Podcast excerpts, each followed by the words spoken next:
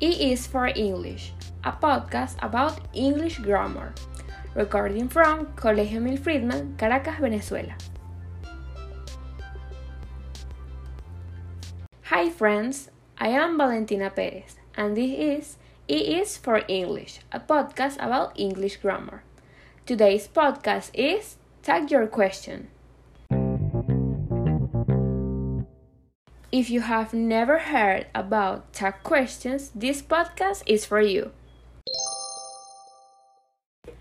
Tag questions, also known as question tags, are very common in spoken English.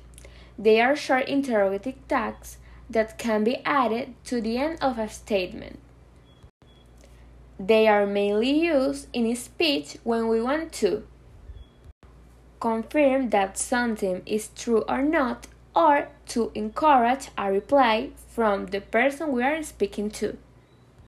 The structure of question tags is auxiliary or modal verb plus the subject. A positive statement must be followed by a negative question tag. For example, Mr. Ojeda can speak English. Can he? On the other hand, a negative statement must be followed by a positive question tag. For example, we aren't playing La Paradura live this year. Are we? Intonation in tag questions. When we are sure of the answer and we are expecting the other person to agree with us, the intonation in the question tag goes down. For example, you are a swimmer, aren't you?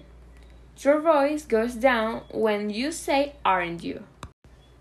But when we are not sure and want to confirm that what we say is true, the intonation in the question tag goes up.